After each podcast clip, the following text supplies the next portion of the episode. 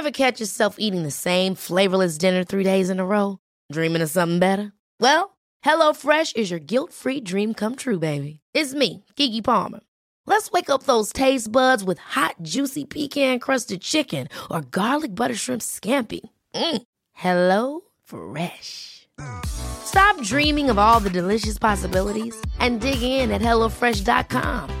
Let's get this dinner party started.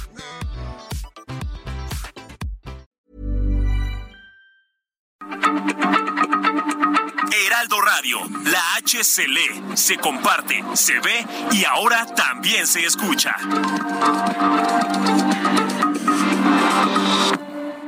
La farmacia de la Comer, Fresco, lacomer.com y mi monedero naranja son mi mejor medicina. Aprovecha los últimos días que nos bonifican en nuestro monedero naranja el 10% de todas nuestras compras en farmacia. Y con credencial del INAPAM, recibe el 5% de descuento adicional. ¿Y tú vas al súper o a la Comer? No en todas las películas mexicanas sale Marta y Gareda. Ni todas las películas de Tarantino son garantía. Tampoco todas las series que están en el top de tu plataforma de streaming están buenas.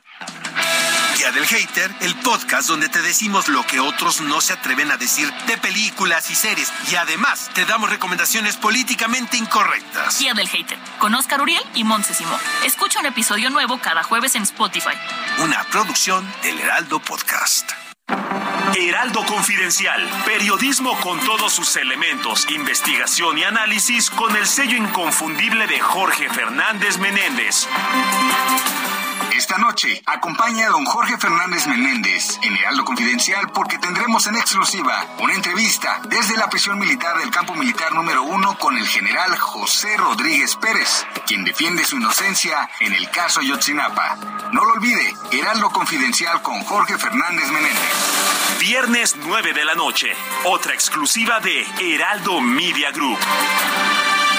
Es la hora de la verdad, la prueba reina del sabor y la salud. Y arrancan. Y las trampas del chescolín detienen al elotito. La fresa toma la delantera con su potencia natural. La media naranja reparte cariñitos.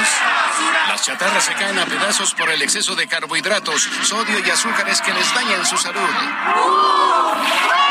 Es un cierre trepidante. Los alimentos saludables triunfan en la carrera de la salud. Come como nosotras y ponte saludable. Pura vitamina. Heraldo Radio 98.5 FM. Gracias al diálogo, el entendimiento y la búsqueda de acuerdos, cuatro de cada cinco votaciones en la Cámara de Senadores se logran por unanimidad. Así se legislaron mejoras en salud, seguridad social, movilidad y seguridad vial, igualdad de mujeres y hombres, trata de personas, violencia familiar y protección a los derechos de las víctimas. Todas por consenso. El diálogo sí funciona. Senado de la República. Sexagésima quinta legislatura. En Ringside juntamos a las leyendas. Este sábado rendimos homenaje a la princesa azteca Jackie Nava con una entrevista exclusiva en la que nos compartirá sus secretos y planes a una semana de su retiro. Además nos acompañará la guerrera Ana María Torres en un emotivo reencuentro. Eduardo Camarena, Jorge Mille y Alfredo Ruiz los esperan este sábado a las 9 de la noche, hora del centro de México, a través de la cadena nacional de El Heraldo Radio. El mejor lugar para vivir el boxeo. ¿Quieres estar a la vanguardia en información? ¿Al pendiente de las mejores columnas y opiniones? Suscríbete a El Heraldo de México y descubre los grandes beneficios de ser nuestro lector. Entérate de las noticias más relevantes hasta la puerta de tu domicilio u oficina. WhatsApp 56200 1185 064 y suscripciones arroba elheraldodemexico.com. Contenido original y exclusivo. El Heraldo de México, el diario que piensa joven.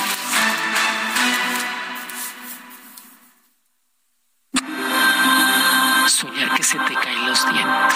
Tragedia. Accidente. Muerte. Por eso es muy importante. Cuando se te caen los dientes te está previniendo de una tragedia, de un accidente o de un fallecimiento de alguien cercano. Yo seré tu guía astrológica en este camino que llamamos vida. Escucha mi podcast Los Astros con Moni Vidente en todas las plataformas cada viernes. Una producción de Heraldo Podcast. Coyoacán tiene una nueva leyenda. Ven a descubrir el totalmente nuevo Palacio de Hierro Coyoacán, inspirado en las vidas extraordinarias de este lugar de la ciudad. Además, disfruta de las nuevas experiencias que tenemos para ti. Soy totalmente Palacio. Heraldo Radio, con la H que sí suena y ahora también se escucha. Inicia. Heraldo Noticias de la tarde con Jesús Martín Mendoza. En Heraldo Radio.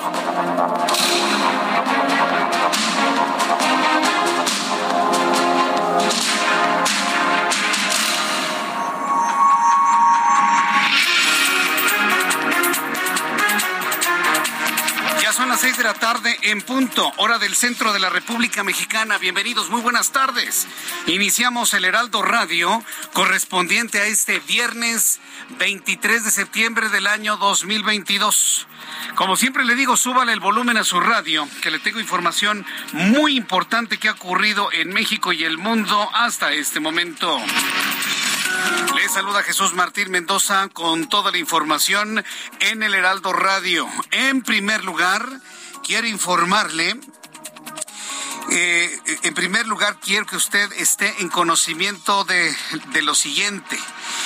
Miguel Ángel Gallardo, Miguel Ángel Gallardo, fundador del extinto cartel de Guadalajara, continuará en la prisión de Puente Grande, Jalisco, después de que un juez suspendiera su traslado a prisión domiciliaria por segunda ocasión, debido a supuestas fallas en el brazalete de localización que le será colocado. Claro, por supuesto, estamos ante los preparativos para el escape, para la fuga, para el perdón que le está dando el Estado mexicano a los más temibles criminales, porque ante eso estamos. Están perdonando a todos los criminales, que si Félix Gallardo, que si el Mocha Orejas, a todos los están sacando. ¿Qué le parece? ¿Los que votaron por Morena votaron por eso? Para sacar de la cárcel a todas estas personas? Yo nomás le digo que me, que me lo comparta a través de nuestras plataformas de consulta, a través de Twitter, arroba Jesús Martín MX, a través de YouTube en el canal Jesús Martín MX. Así que bueno, pues yo le invito para que me diga, ¿usted votó por eso? ¿De verdad? Bueno, pues es, es una verdadera lucha, ¿no? Entre las órdenes que se dan desde el Estado y lo que están haciendo los jueces. Miguel Ángel Gallardo, fundador del extinto cartel de Guadalajara, continuará en prisión.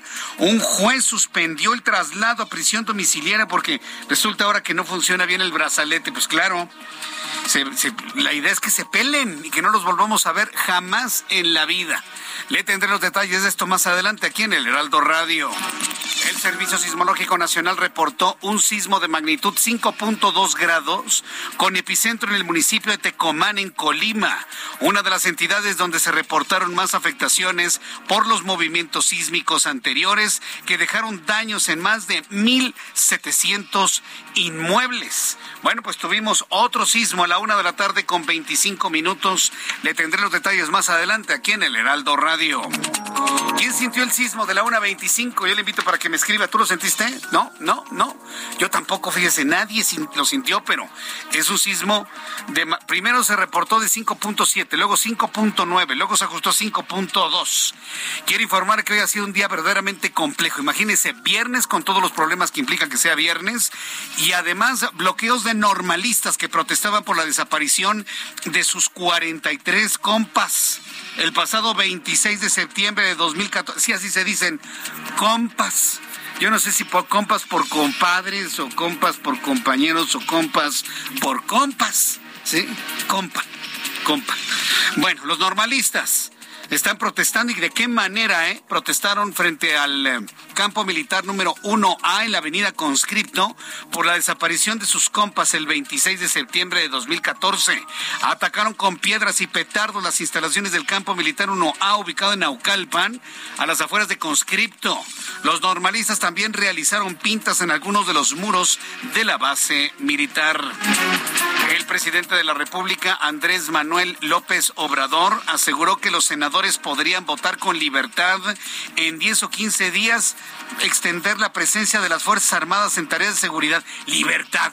y está ahí este, acusando a los que van a votar en contra. Libertad, ah, claro, pero señaló que le gustaría que se hiciera una consulta a la gente para que no se, se trate de un asunto popular, popular. Ahora resulta que quiere poner la consulta popular por encima del legislativo.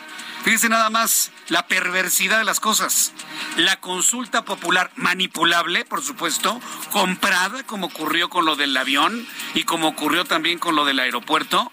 Una consulta popular por encima del legislativo.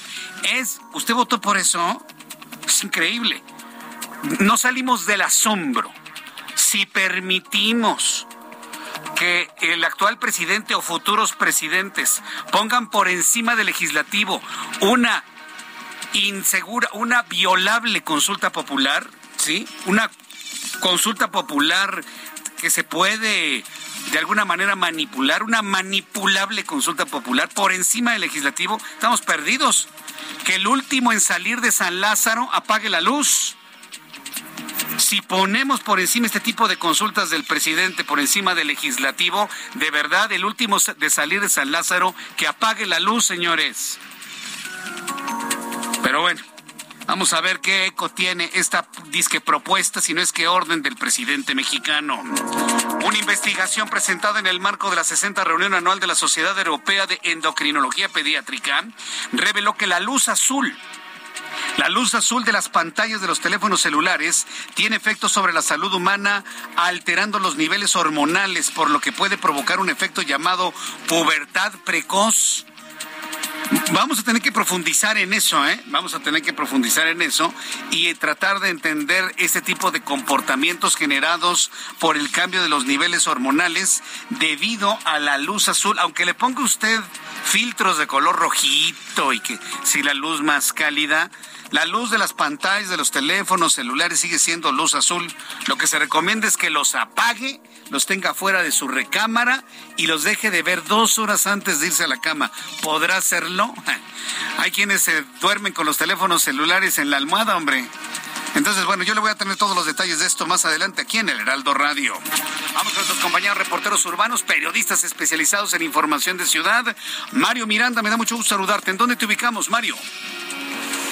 ¿Qué tal, Jesús Martín? Buenas tardes. Nos encontramos en el Ángel de la Independencia, donde un grupo de 20 personas se manifestaron para pedir justicia por los pueblos indígenas y al momento de retirarse, dos hombres encapuchados que venían en el contingente realizaron pintas en la base del Ángel de la Independencia, donde escribieron golpe al Estado y somos más 43 sin ser detenidos estas personas encapuchadas, las cuales realizaron pintas. También te quiero informar que tenemos vialidad complicada en Paso de la Reforma en dirección hacia la Torre del Caballito, en el sentido opuesto de Reforma, en dirección al auditorio encontraremos vialidad aceptable y finalmente el eje 2 Florencia presenta carga vehicular de Chapultepec hacia Paseo de la Reforma. ¿En dónde te ubicas, me dices? En el Ángel de la Independencia, Muy bien, bueno, pues estaremos muy atentos de lo que suceda ahí. Gracias por la información. Seguimos atentos con toda la información. Vamos con mi compañero Gerardo Galicia. Buenas tardes, Gerardo. Excelente tarde, Jesús Martín. Y tenemos información para nuestros amigos que van a utilizar el eje 3 Oriente. Si dejan atrás el perímetro de la alcaldía Venustiano Carranza y se dirigen hacia la zona del viaducto, ya tenemos bastantes dificultades, sobre todo en carriles laterales, problemas para superar el eje 3 Sur. Si van a utilizar los carriles centrales, hay avance lento por lo menos hasta la estación del metro Coyuya. Y en el sentido opuesto van a encontrarse con similares condiciones hasta que se supera los carriles laterales a la altura del viaducto. Se van a encontrar con un avance mucho más rápido si se dirigen en esta en este caso hacia la zona de la calzada Ignacio Zaragoza. Y por lo pronto, Jesús Martín, el reporte. Muchas gracias por la información, Gerardo. Hasta luego. Hasta luego, que te vaya muy bien. Así iniciamos nuestro programa de noticias. Aquí en el Heraldo les saluda Jesús Martín cuando son las seis de la tarde con nueve minutos. El amor inspira nuestras acciones por México. Reforestando la tierra reciclando, cuidando el agua, impulsando a las mujeres y generando bienestar en las comunidades. Juntos somos Coca-Cola y contigo el amor multiplica. Y vamos a revisar lo que sucedía un día como hoy, 23 de septiembre. Sí, prácticamente ya se nos acabó el mes de septiembre, le digo ya todo a medio gas. ¿Qué sucedía un día como hoy, 23 de septiembre en México, el mundo y la historia? Abraham Arreola. Amigos, bienvenidos. Esto es un día como hoy en la historia 23 de septiembre. 1551, posiblemente 1556. Lo que sí es seguro es que es el 23 de septiembre. En el puerto de Malta, el tornado más letal de la historia europea destruye una flota de barcos. En 1459, en Inglaterra, se libra la batalla de Bloodhead, el primer gran combate de la Guerra de las Rosas, que tuvo todo menos rosas. 1889, en Japón se funda la fábrica de naipes Nintendo. Sí, comenzaron con naipes. 1913, en México, Belisario Domínguez Palencia, senador por el estado de Chiapas, pronuncia un discurso en contra de Victoriano Huerta 14 días antes de ser asesinado. Además, hoy es el Día Internacional contra la Explotación Sexual y la Trata de Personas, el Día Internacional de la Bisexualidad y el Día Internacional de las Lenguas de Señas. Amigos, esto fue un día como hoy en la historia. Muchas gracias. Excelente fin de semana. Gracias. Igualmente para ti, gracias. Igualmente para ti, Abraham Arriola. Excelente fin de semana. Que la pases muy bien y gracias por compartir lo que sucedió un día como hoy, 23 de septiembre. Por cierto, me han estado aclarando, me dicen Jesús Martín, eh, no se está esperando el fin del mundo o la catástrofe el día 22, sino del 24 al 26. No, pues cuando lleguemos al 26 van a decir, no, es del 28 al 30. No, no, no, es que es de septiembre de 2024, ¿no? Y así nos la vamos a ir llevando. Yo en lo personal no creo que pase absolutamente nada. En lo personal creo, yo creo eso. Ahora usted dígame qué es lo que piensa. Por pronto sí, varias personas me han estado preguntando de manera nerviosa que qué va a pasar. No lo sé. Y tampoco entiendo cuál es el objetivo de, asustar a la población en general con este tipo de cosas. Yo lo que le digo es que haga usted su vida, sea una buena persona, trate de llevarla bien en la vida y... Porque hay un dicho que dice y dice bien, cuando nos toca, aunque nos quitemos, y cuando no nos toca, aunque nos pongamos. Entonces, dejemos nuestras vidas en manos del Señor y nada más nos cuidamos mucho, evidentemente, nos cuidamos, cuidamos a los demás, trabajemos intensamente poniendo nuestra vida en las manos del Señor. nos encomendamos, rezamos y créame que si hacemos eso, mm, ¿qué nos duran? ¿Qué nos duran las versiones de que el mundo se va a acabar? Nada, absolutamente. Bien, una vez aclarado este asunto, vamos a revisar las condiciones meteorológicas para las próximas horas. El Servicio Meteorológico Nacional, que depende de la Comisión Nacional del Agua, nos informa sobre lo que esperaremos durante todo este fin de semana y hacia, y hacia el próximo lunes. El Servicio Meteorológico habla de canales de baja presión, una vaguada monzónica, una zona de baja presión con probabilidad de desarrollo ciclónico. En el informe meteorológico más reciente, el Servicio Meteorológico Nacional da cuenta precisamente de estas condiciones de lluvia. Para esta noche se pronostican lluvias puntuales torrenciales en Chiapas y muy intensas en Oaxaca. Durante esa noche y madrugada, un canal de baja presión sobre el noroeste, occidente y centro del territorio nacional, en interacción con inestabilidad atmosférica superior e ingreso de humedad proveniente del Océano Pacífico y Golfo de México, van a generar lluvias puntuales muy fuertes en Nayarit, fuertes en Sonora, Sinaloa, Jalisco, Colima, Michoacán, Guerrero y Puebla. Un segundo segundo canal de baja presión se extiende sobre el suroeste del Golfo de México y el sureste de la República Mexicana, mientras que la vaguada monzónica se extenderá muy próxima a las costas del Pacífico Sur mexicano. Asimismo, un centro de baja presión con potencial ciclónico se localiza en el Golfo de Tehuantepec y en combinación con el ingreso de humedad del Golfo de México y Mar Caribe. Observamos un canal de baja presión que prevalece en el occidente y centro del territorio, una monzónica, centro de baja presión con potencial ciclónico sobre Oaxaca, un frente frío un frente frío que va a ocasionar vientos fuertes de hasta 60 kilómetros por hora. En fin, los ingredientes necesarios para mantener las condiciones de lluvia en el territorio nacional y bajas temperaturas ya por la llegada de un nuevo frente frío en el noroeste de la República Mexicana. Pronóstico del tiempo para las siguientes ciudades, amigos, en Guadalajara. Está mayormente nublado, pero no llueve.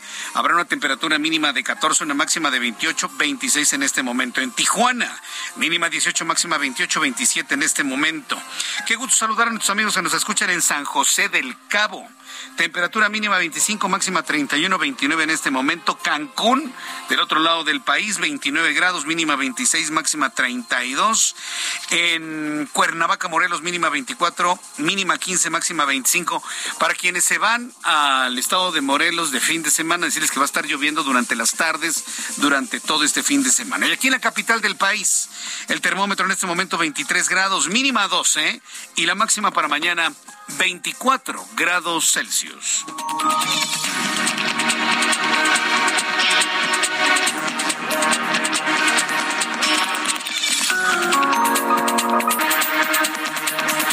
son las 6 de la tarde con 15 minutos, las 6 de la tarde con 15, tiempo del centro del país.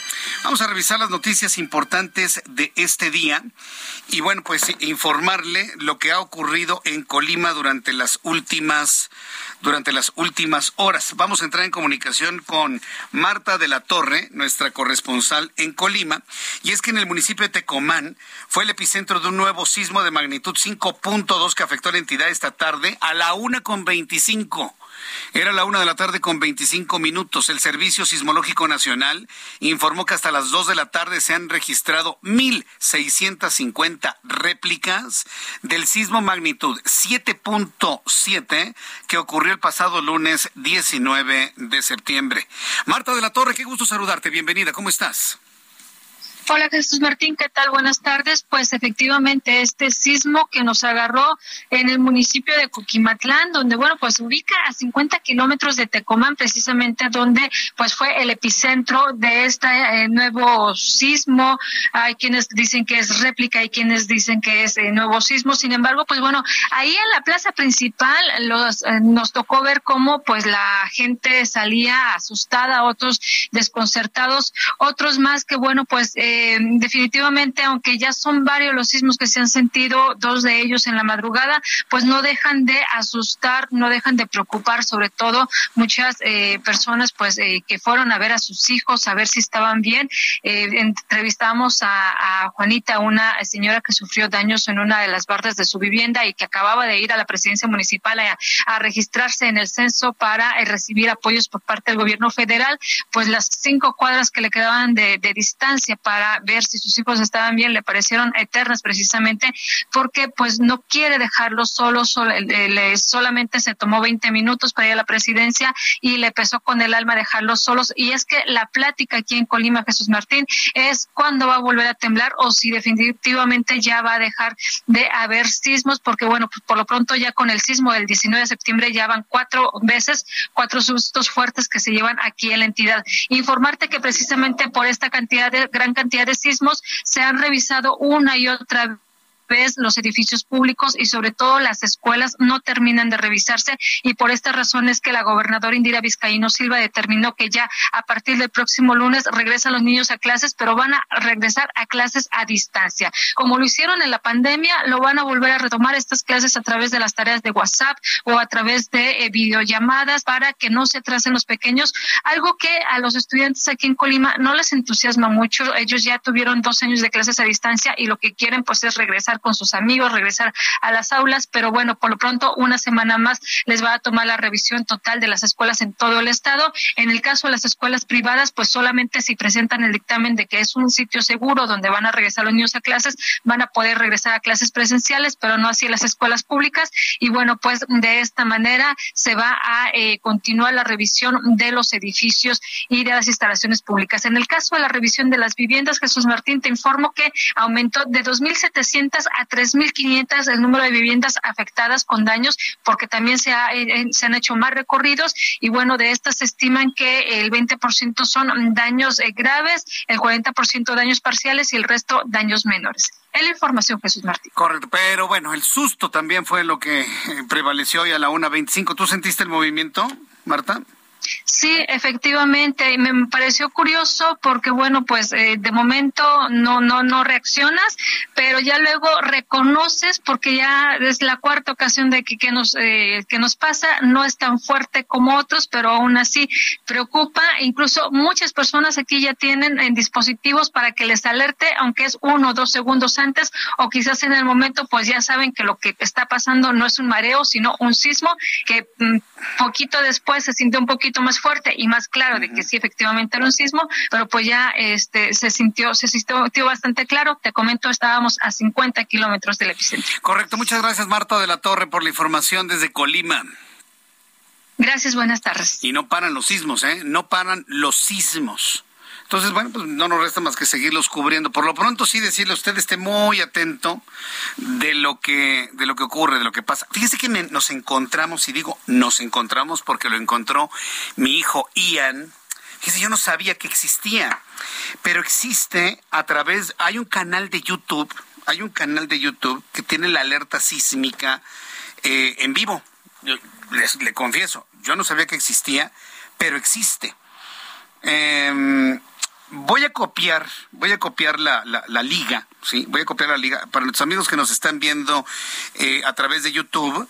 este, van a poder observar en este momento eh, la imagen de este canal que se llama, ahorita le digo el canal, se llama Strix News NCT. Tiene 23.200 suscriptores. Se ve que no es un no es un canal muy antiguo, pero si pueden ver ustedes la imagen, estamos observando ahí un radio de los del CIRES de alerta sísmica, un monitoreo satelital de lo que donde están ubicados los sensores sísmicos en la costa del Pacífico mexicano eh, y, está en tiempo real, está en tiempo real. En este momento, por ejemplo, uno escucha el, eh, el sonido de la radio este, que está conectada precisamente a los transmisores conectados a la alerta sísmica.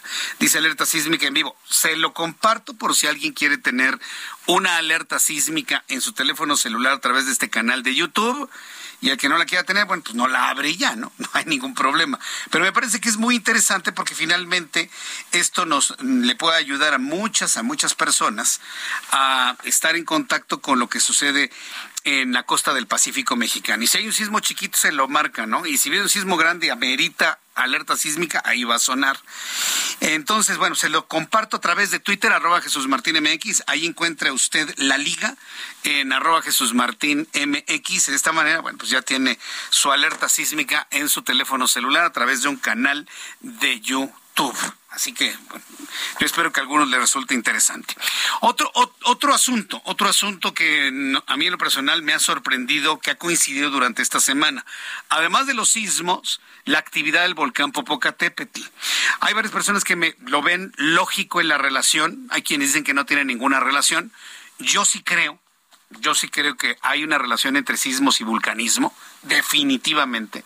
Si tomamos en cuenta que los volcanes en general son, son costeros y los volcanes que tenemos en el eje neovolcánico central son volcanes de subducción, de la subducción del antiguo mar que cruzaba por el medio de la República Mexicana.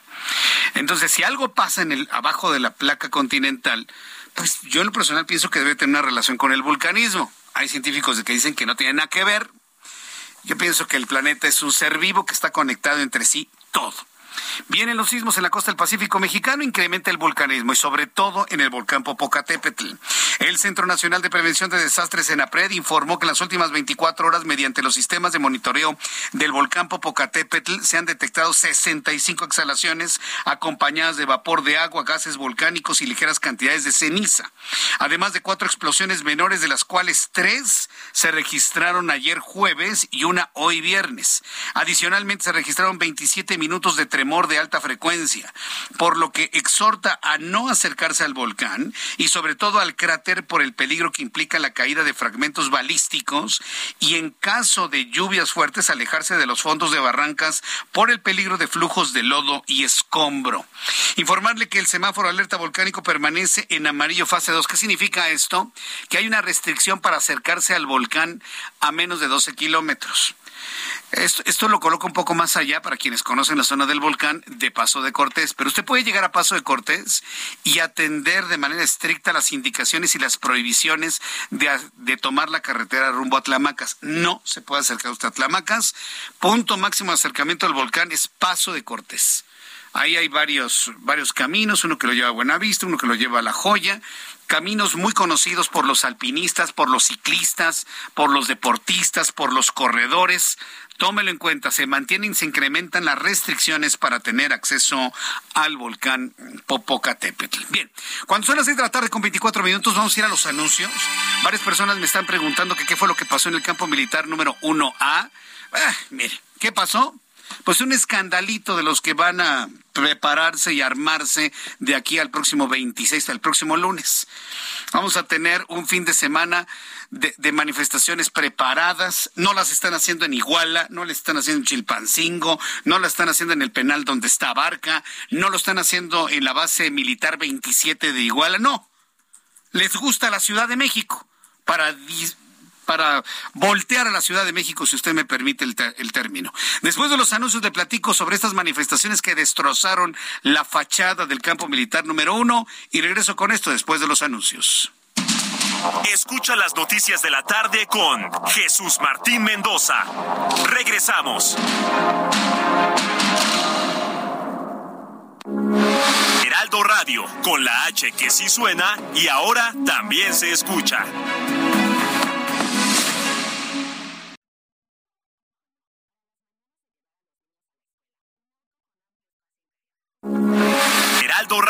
Con la H que sí suena y ahora también se escucha. Continúa Heraldo Noticias de la tarde con Jesús Martín Mendoza.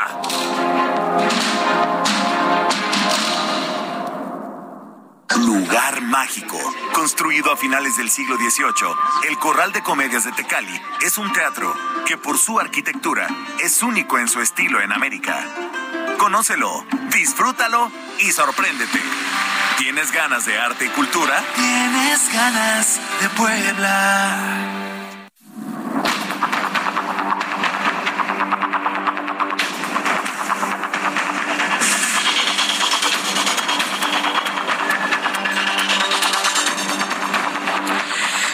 La tarde con 30 minutos, hora del centro de la República Mexicana. Escucha usted el Heraldo Radio. Yo soy Jesús Martín Mendoza con toda la información eh, importante del día de hoy. Fíjese que eh, se nos cayó la, transmisión a través de YouTube. Ya está otra vez restablecida. Ya sabe que le estaba platicando y le estaba leyendo a nuestros amigos mi, columna en el Heraldo de México el día de hoy sobre el asunto del, del temor irreflexivo el, miedo que le tenemos a morir aplastados en un, en un porque ¿dónde surge el miedo a la alerta sísmica y a los temblores? Finalmente pues, es un fenómeno natural que le podría decir es hasta interesante vivirlo. Es interesante verlo, cómo la tierra se mueve como si fuera la respiración de un ser vivo. Si, lo vemos desde ese punto de vista, pues, es interesantísimo ver que se mueve la tierra finalmente, ¿no? Lo que queríamos completamente sólido, pues finalmente no lo es. Y el recorrido de las ondas sísmicas y del movimiento que tiene nuestro planeta, planteado así, es una maravilla, es un fenómeno eh, natural, digno de ser admirado y hasta disfrutado, le diría. Pero vivimos en, una, en un ámbito donde con ese movimiento se nos puede caer un edificio encima, toneladas y morir aplastados. Y la muerte por aplastamiento, créame que es de las peores que existen. Entonces, ese miedo a morir aplastado bajo toneladas de ladrillos, de varillas, de concreto, abajo de 50 pisos, 40 pisos arriba de uno, ¿sí? bueno, ya no tantos, cinco pisos de un edificio, pues nadie lo quiere. De ahí es donde nace el terrible miedo. Entonces, si eso le sumamos el problema de salud mental que nos genera escuchar la alerta sísmica y sentir un sismo, sumado a los problemas emocionales que ha generado la pandemia, tenemos un caldo de cultivo para tener una sociedad con un problema de salud mental importantísimo, gravísimo. Eso es lo que yo le planteo hoy en mi columna del Heraldo de México. Le invito para que la lea en unos instantes. Le voy a poner la liga en Twitter, arroba Jesús Martín MX, para que me haga usted favor de leerla, mandarme un comentario, ponerle un like y cosa que siempre le voy a agradecer infinitamente. Bien, vamos al tema que me han estado preguntando qué pasó con los normalistas, qué fue lo que hicieron. Pues ya saben, ¿no? Integrantes de la Escuela Normal Rural de Ayotzinapa, es decir, estudiantes de maestros o futuros maestros arrojaron petardos y piedras al campo militar número 1A ubicado en Naucalpan mientras protestaban por la desaparición de los 43 normalistas de Ayotzinapa hace casi ocho años.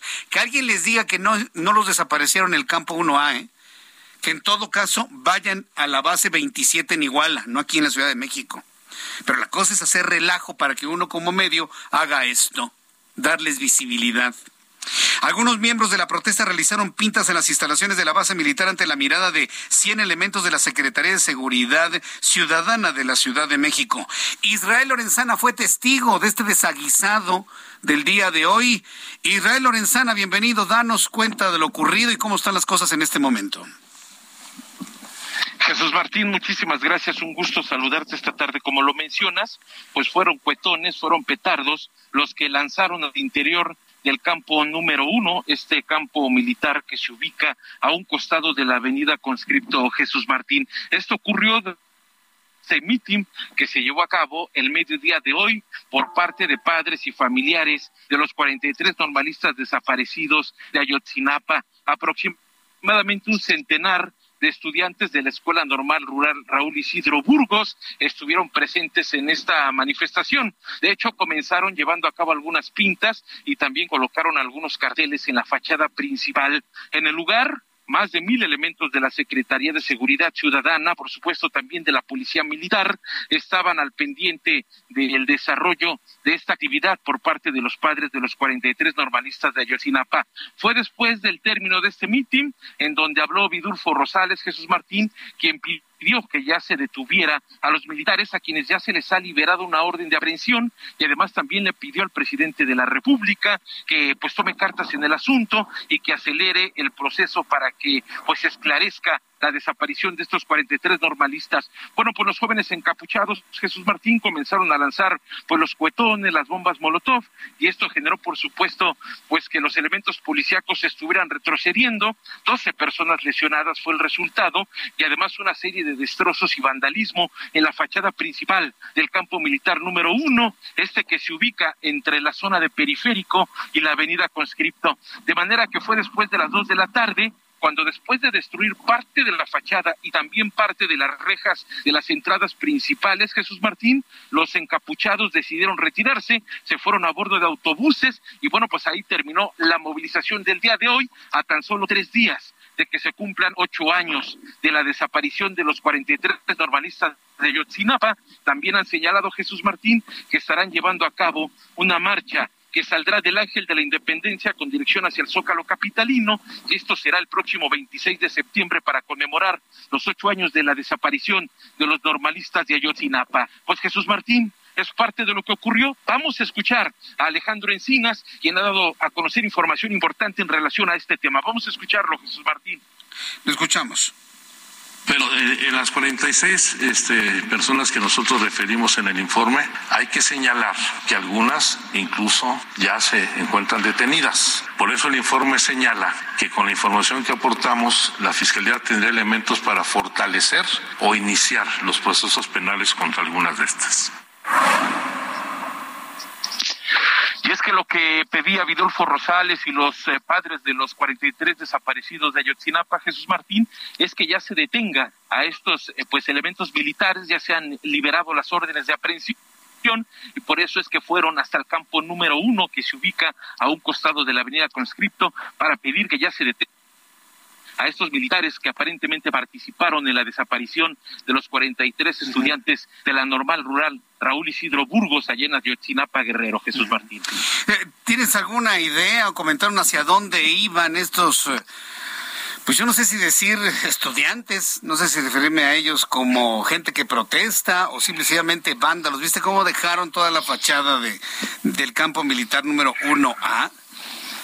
¿Hacia dónde se habrán ido Israel? Sí, Jesús Martín, de hecho, mira, la verdad es que tomaron hacia la zona del periférico, se desplazaron a través del Paseo de la Reforma y llegaron hasta la zona centro. De ahí comenzaron a dispersarse. Eran más de 26 autobuses que ingresaron hoy por la mañana a través de la Bien, vamos a dejar la comunicación hasta aquí porque sí, no, con Israel no, no ha sido posible verlo. Finalmente se dispersaron, seguramente van a estar haciendo otro otro conflicto el día de mañana, el domingo, el lunes. El lunes es de pronóstico reservado, ¿eh? El lunes es de pronóstico reservado porque eh, va a ser imposible estar en la Ciudad de México. Oye, Israel, ¿te dijeron por qué protestan aquí y no se van a Iguala, Israel? Allá, allá, donde fue todo el problema.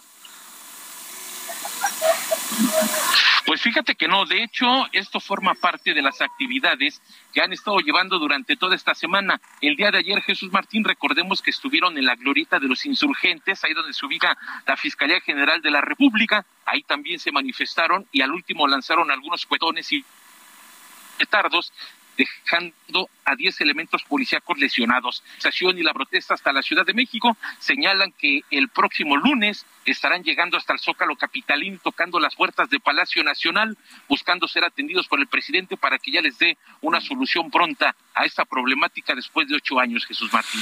Bien, correcto. Pues muchas gracias por la información, Israel Lorenzana. Te agradezco que estuviste ahí en el centro de la noticia, inclusive arriesgándote a que te dijeran algo y te aventaran algo.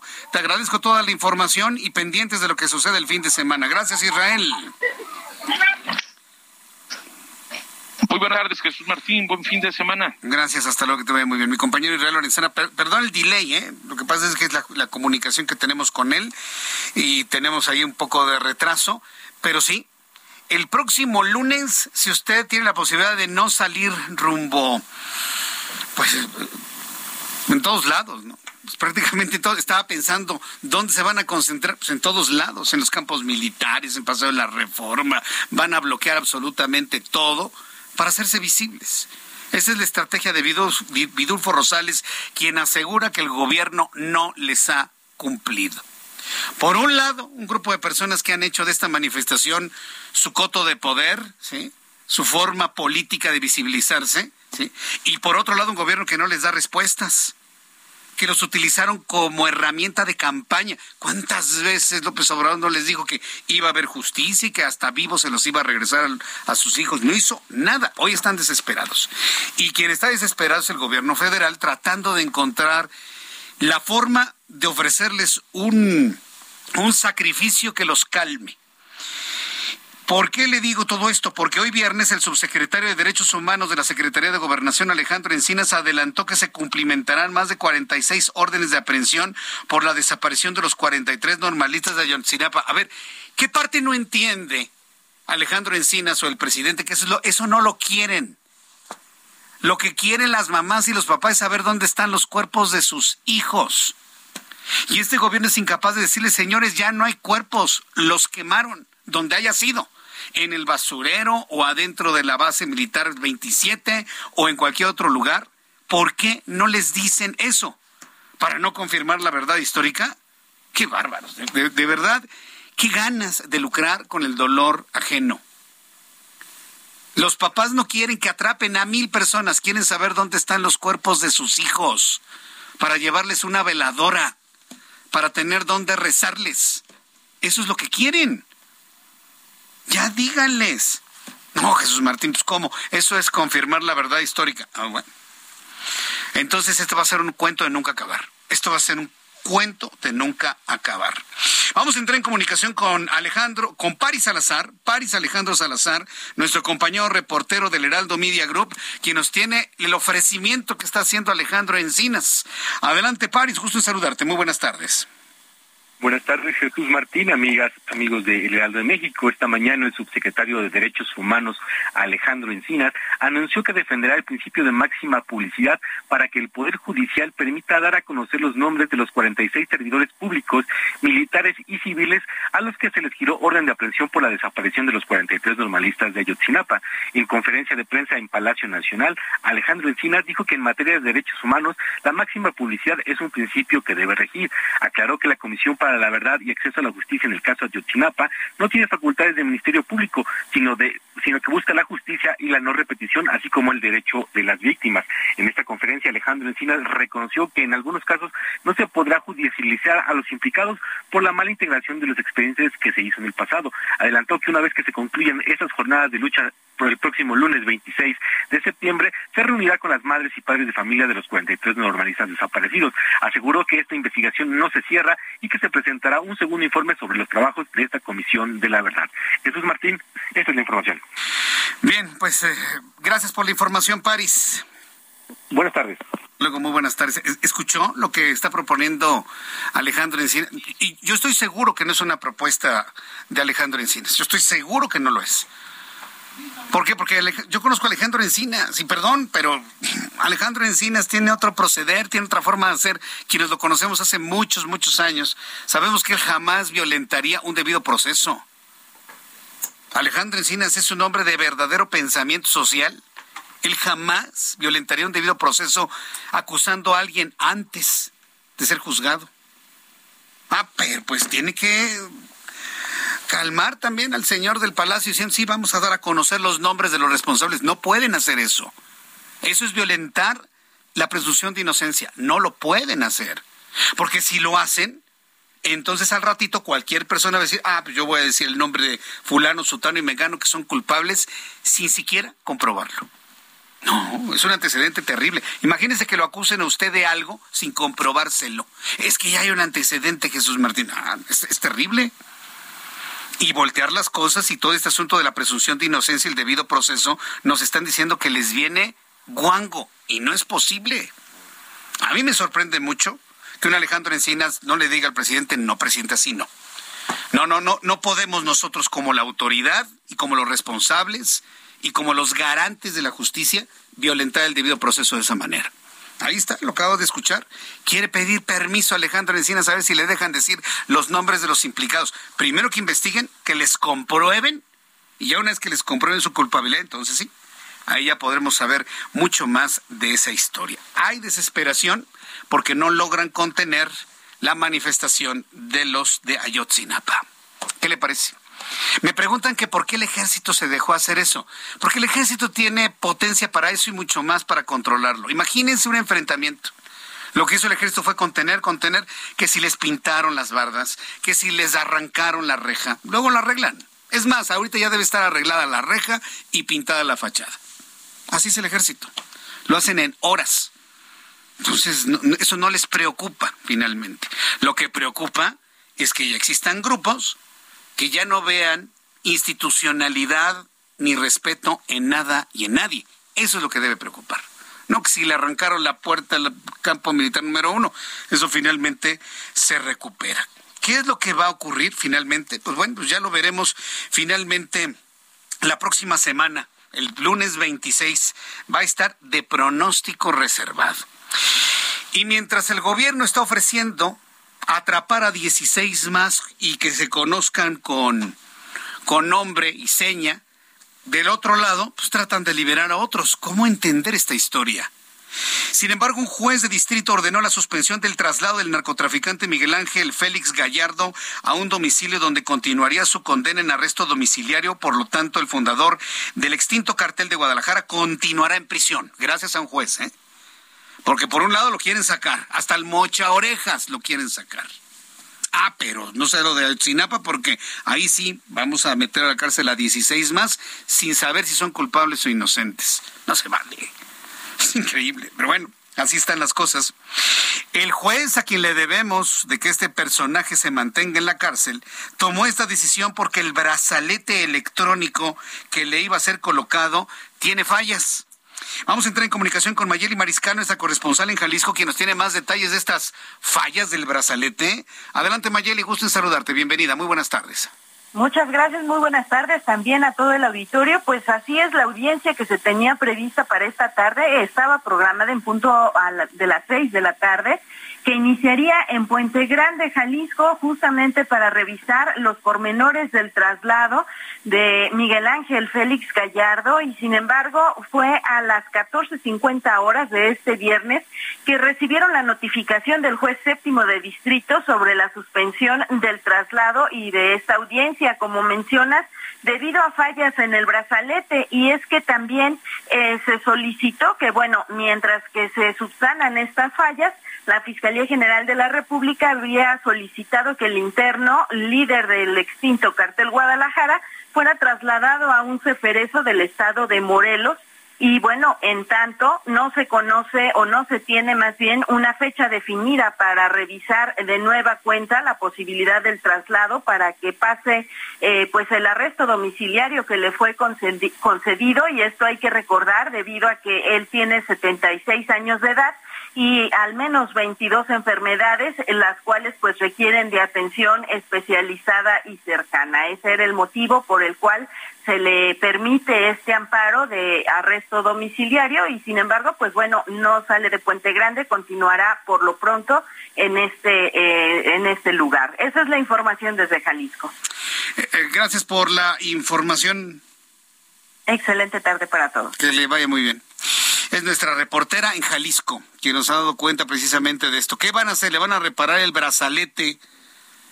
¿O simple y sencillamente no lo van a dejar salir? No sabemos.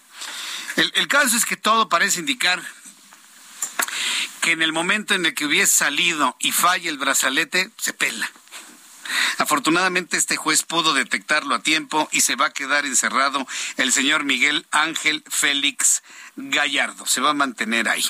Cuando son las seis de la tarde con 49 minutos hora del centro de la República Mexicana, los siguientes días van a ser muy importantes. Toda la siguiente semana va a estar generando información, pues todo el esfuerzo que va a hacer el Movimiento de Regeneración Nacional para convencer a ciertos legisladores en el Senado de la República de aprobar la iniciativa presentada por el PRI, que ya ayer quedó claro que es una iniciativa de López Obrador, usando a Alito y Alito a Yolanda de la Torre, para presentar una iniciativa donde el ejército se quede en las calles hasta el año 2028. Creo que ya todos sabemos que no es de una legisladora del PRI, sino es del presidente de la República.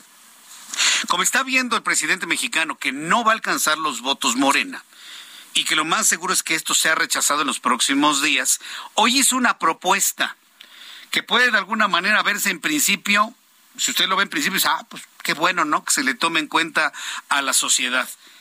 Pero hacer una consulta para saber si usted está de acuerdo en que permanezca el ejército en las calles y colocarla por encima del legislativo, yo se le decía al, inicio del programa, es para decirle al último diputado que salga de San Lázaro, apagas la luz, ¿eh?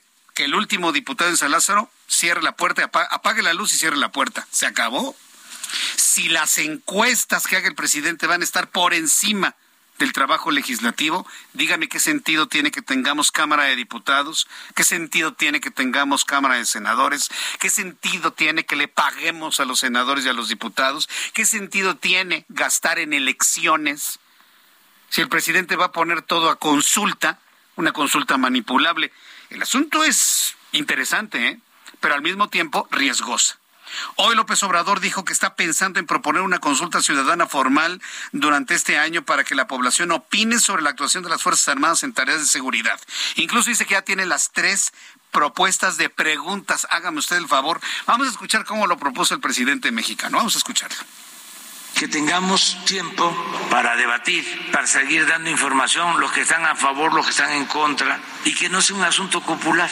Entonces, que no se someta a votación en los próximos 10 días, que es el plazo que tenemos. Pues yo no puedo. Este, pero su decidir, propuesta es que antes de que Pero a mí sí me gustaría que se difunda en todo el país y que no decidan popularmente, o que no decidamos popularmente, que sea el pueblo, todos y que todas las dudas que haya se aclaren y se argumente a favor, se argumente en contra y luego ver cómo recogemos los sentimientos de la gente.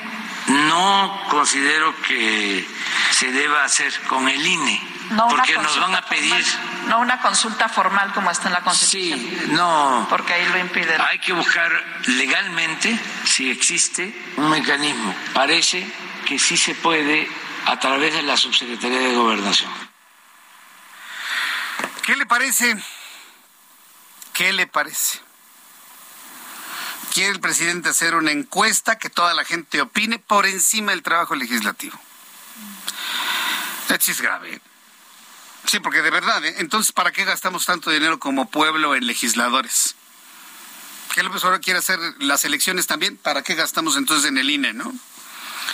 No puede ser. De, verdad lo, lo, escucho y de verdad que no lo creo. Pero en fin, estoy seguro que los diputados y los senadores, en ese espíritu de cuidar su legitimidad y su trabajo, tendrán que opinar sobre esto, ¿eh? Tendrán que opinar sobre esto. Mientras tanto, tengo comunicación con Manuel Añorbe. Sí, ya lo tenemos. Manuel Añorbe es vicecoordinador del Partido Revolucionario Institucional en el Senado de la República. Eh, lo hemos invitado para que nos hable del Parlamento abierto para que gobernadores y presidentes municipales expongan sus problemáticas en materia de seguridad. Estimado Manuel Añorme, bienvenido, gusto en saludarlo. Jesús, muy buenas tardes a ti, a tu amplísimo auditorio. Estoy a tus órdenes. Sí será aprobado un parlamento abierto. Siempre hemos insistido que la forma en la que el, pueblo participa es a través de un parlamento abierto. ¿Lo van a aceptar los de la banca de enfrente o no, Manuel Añorbe? No, nosotros esperemos que sí.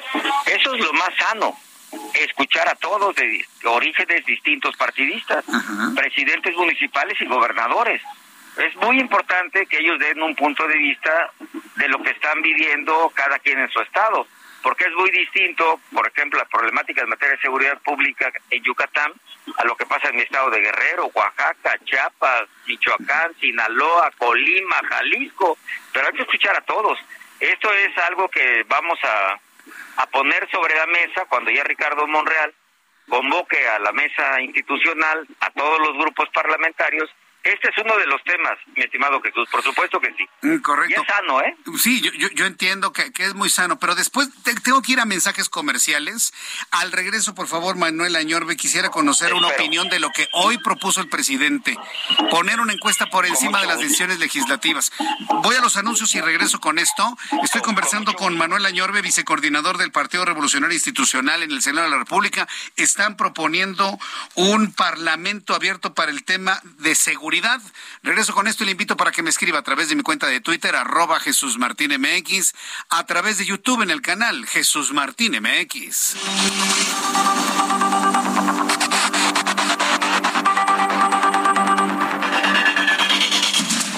Escucha las noticias de la tarde con Jesús Martín Mendoza. Regresamos.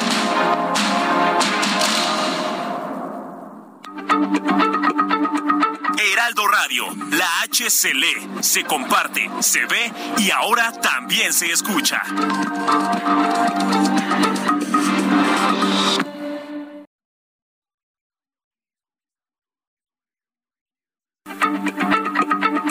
Heraldo Radio, la H se lee, se comparte, se ve y ahora también se escucha.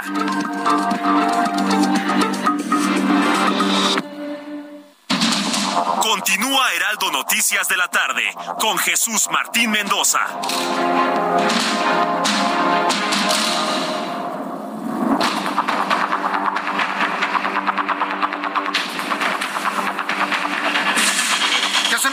Punto, las 19 horas en punto hora del centro de la República Mexicana. Escucha usted el Heraldo Radio.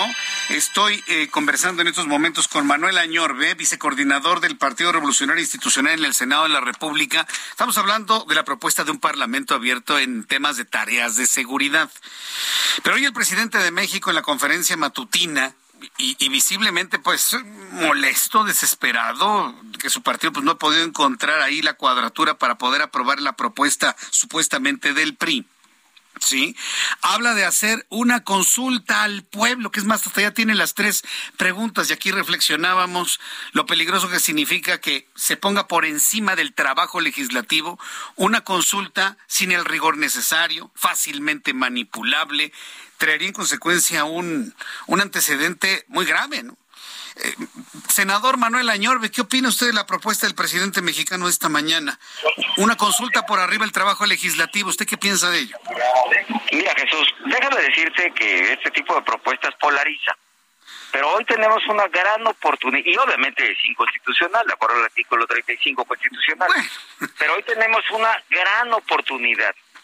El haber regresado la minuta, el dictamen, perdón, a la Comisión de Puntos Constitucionales y Estudios Legislativos, es un muy buen periodo, corto, pero periodo al fin, para poder buscar los puntos de negociación parlamentaria, legislativa. Obviamente, yo estoy eh, en, la ruta de encontrarlos y algunos senadores y senadoras eh, estamos ya haciendo propuestas como el Parlamento abierto, la rendición de cuentas por parte de, y lo digo con respeto, el secretario de la Defensa Nacional, el secretario de Marina, la secretaria, en este caso, de Seguridad Pública, cada seis meses en una bicameral, hacer valer la rendición de cuentas, la, la revisión de los resultados que den con un comité de expertos y sobre todo también ver la posibilidad, en su caso, de la intervención de la Comisión Interamericana de Derechos Humanos, o sea, es enriquecer y cambiar el artículo quinto constitucional y buscar en esta mesa que seguramente Ricardo Monreal, que representa a la mayoría y sus aliados, y al gobierno, una mesa como hicimos la mesa cuando al final por unanimidad sacamos el tema de la Guardia Nacional. Recordarás Jesús hace tres años. Y estaba polarizado también el debate entre los del sí y los del no. Creo que este es el momento de buscar el cómo sí y en esa mesa escuchar a MC, al PAN, al PRD, por supuesto, al PRI, a Morena, a sus aliados, e intentar con una buena política llegar a conclusiones que beneficien al país y no seguir en la polarización.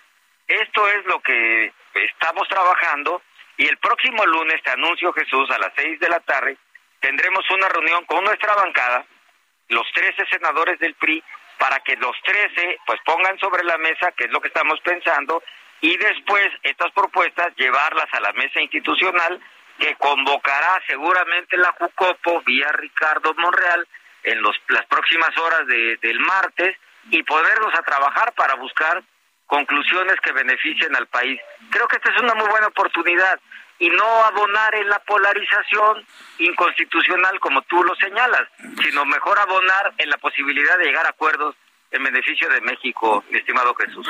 Yo, estoy total, totalmente de acuerdo en ello.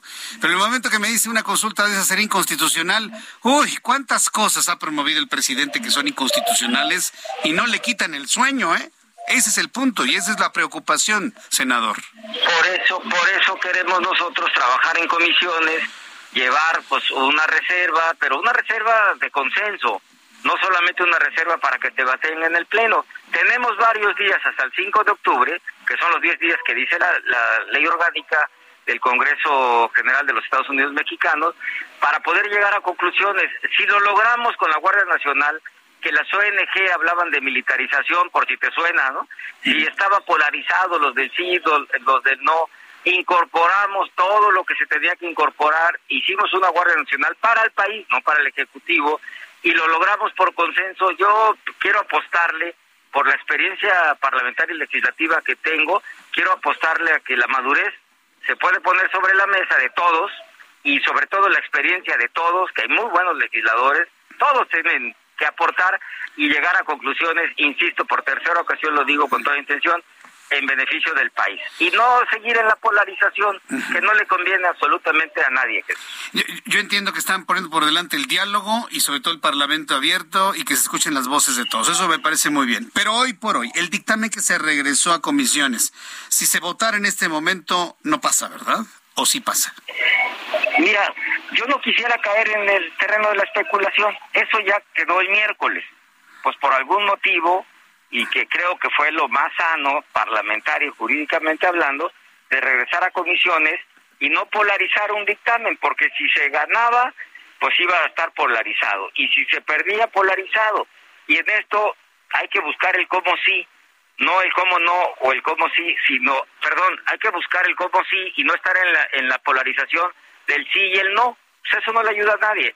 Busquemos la experiencia de los legisladores en el Senado de la República y sobre todo la ecuanimidad que lo tienen todos, ¿no? Ya a, hacer a un lado las pasiones y ponernos a trabajar en una mesa de concertación, mi estimado Jesús.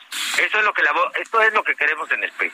Y además le corresponde a Ricardo Monreal convocar esta mesa, no al PRI. Es convocar una mesa institucional por parte de la JUCOPO y por supuesto o ponernos a trabajar y en las negociaciones Jesús tú que eres un hombre con mucha experiencia siempre se cede un poco y se gana un poco y entonces hay buenos resultados. Esto es lo que está proponiendo el PRI y lo vamos a seguir impulsando a partir del próximo lunes. Qué, bueno que así lo vea, senador. Estoy seguro que hay muchas personas que lo están escuchando que están de acuerdo con ceder un poco, ceder acá, ceder acá. Pero como en la pirinola, yo conozco un personaje que siempre quiere que le caiga toma todo, ¿eh? Entonces, Vamos a ya sabemos de qué hablamos. Política, Jesús. Vamos a apostarle a la buena política. Sí estaba depolarizado el país con la Guardia Nacional hace tres años y lo sacamos por unanimidad. Yo tengo confianza que podamos trabajar en positivo. Sí. Que, hablando en la pirinola que caiga en todos ganan. Entonces, pues. En todos ganan, no en todos, ponen, ¿no? Sí, no todos ponen.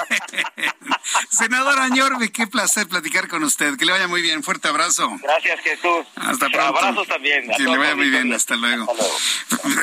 Vaya, vaya, aire fresco, hombre. Estamos hablando de la propuesta de diálogo, la propuesta de, plantear todas las posiciones de todos los gobernadores. Tiene razón el senador. No es lo mismo la seguridad en Chiapas que en Oaxaca, que en Veracruz, que en la Ciudad de México, que en Baja California, que en Sonora, que en Tamaulipas, que en Colima, que en Quintana Roo. Totalmente distinto.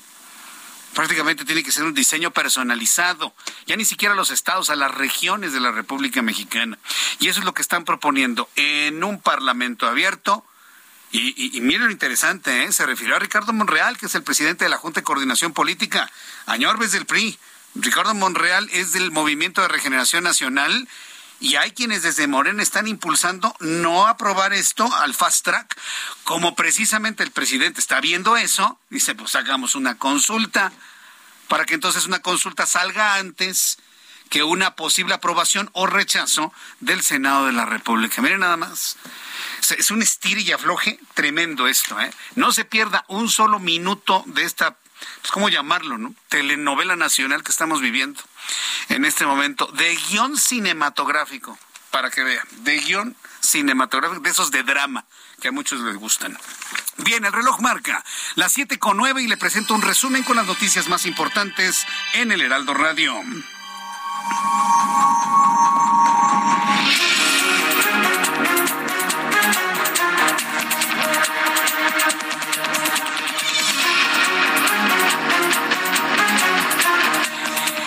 resumen de noticias le informo aquí en el Heraldo Radio que el gobierno federal y diversos productores y distribuidores de diversos productos de la canasta básica han acordado mantener los precios y de esta manera impactar lo menos posible la economía de las familias en esta tendencia a la alza que mantiene la inflación. Por instrucciones de la Fiscalía General de la República, Alejandro Hertz Manero, la acusación en contra de Jesús Murillo Caram se construyó desde la Fiscalía de Asuntos Internos y no desde la Fiscalía Especial del caso Ayotzinapa a cargo de Omar Gómez Trejo. Más adelante le voy a tener detalles de esto que se da a conocer el día de hoy. En este resumen de noticias le informo que elementos de la Secretaría de la Defensa Nacional lograron detener a Reyes Emanuel N., líder del cartel Jalisco Nueva Generación, cédula criminal que mantenía la violencia en la región de Guaymas y Empalme, esto en Sonora. Policías municipales de San Cristóbal de las Casas se enfrentaron contra una organización campesina tras la detención de un integrante involucrado en un choque vehicular. Uno de los involucrados se negó a pagar el acuerdo reparador, por lo que pidió respaldo a los integrantes de la organización quienes con palos, pies y armas de fuego arribaron al lugar con la intención de liberar al detenido. A partir del lunes 26 de septiembre se aplicará la primera dosis de la vacuna anti-COVID-19 a los niños de 5 años en la Ciudad de México, a quienes se les va a administrar el biológico pediátrico de Pfizer. Además, se aplicará la dosis de refuerzo a los menores con 8 años cumplidos. El tenista suizo Roger Federer se despidió de su carrera profesional con una derrota en dobles junto a su amigo español Rafael Nadal en el torneo que creó la Live Cup, la Liver Cup, ante los estadounidenses Jack Sock y Frances Tafoe. Le informo que la NASA programó sobrevolar la Luna Europa con su nave Juno el próximo 29 de septiembre para la obtención de información de su futura misión Europa Clipper. Pasará por primera vez a solo 358 kilómetros de la superficie de Europa a las 10 de la mañana con 30 minutos tiempo universal. Esto nos ubica a las 4 de la mañana con 36 minutos tiempo del centro de México. La nave, esta, esta nave de la NASA va a sobrevolar Europa, esta, esta luna que podría ser un planeta gemelo de la Tierra junto con Titán, es allá en Saturno, Europa en Júpiter. Es un mundo congelado pero lleno de agua y va a sobrevolar a solo 358 kilómetros de la superficie de Europa. ¿Alguien leyó la Odisea 2 de Arthur C. Clarke? Ah, bueno, pues lo que está en el libro de Arthur C. Clarke en la Odisea 2, ah, lo mismo va a ocurrir ahora. Fíjese cómo Arthur C. Clarke fue un visionario de la ciencia ficción, hoy completamente toda una ciencia. Lo quiere ver en una cinta, se llama 2010, año que hacemos contacto, de 1984. Ahí aparece esta visión del futuro, ¿no? De una nave que sobrevuele Europa. Eso va a ocurrir el próximo 29 de septiembre. Tras el decreto presidencial de eliminar gradualmente el maíz transgénico importado de Estados Unidos, agricultores estadounidenses han solicitado al gobierno de Joe Biden iniciar un proceso de resolución de controversias bajo el TEMEC porque los agricultores de la Unión Europea aseguran que ese decreto, o de Estados Unidos, perdón, ese decreto viola el tratado. El presidente de los Estados Unidos, Joe Biden, advirtió este viernes a Rusia que pagará costos rápidos y severos si utiliza falsos referendos para anexar territorios de Ucrania. Científicos del Colegio Imperial de Londres modificaron genéticamente a los mosquitos para que su aparato digestivo retrase el crecimiento de la malaria, evitando así evitando así su transmisión a través de la picadura de ese insecto. Le informo que en Guamuchil, Sinaloa, se registró un tornado que ocasionó varios daños materiales en la región. Durante este fenómeno natural, algunas personas captaron instantes de lo que sucedía e hicieron virales las imágenes y videos en las redes sociales. Y bueno, pues quiero informarle que hace unos instantes está llegando la información en estos momentos. Hay un fuerte sismo que ha sacudido el sur de Chile. Mucha atención.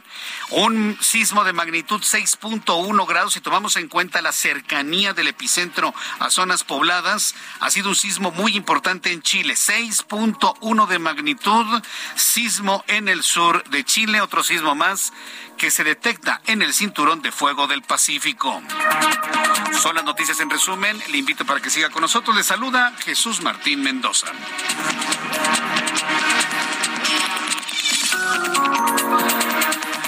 Son las 7 con 14, las 7 con 14 tiempo del centro de México para que llegue usted con bien a su lugar de destino. Fíjese que estoy en este momento eh, revisando el USGS Earthquake de los Estados Unidos, en donde podemos observar precisamente los últimos sismos registrados.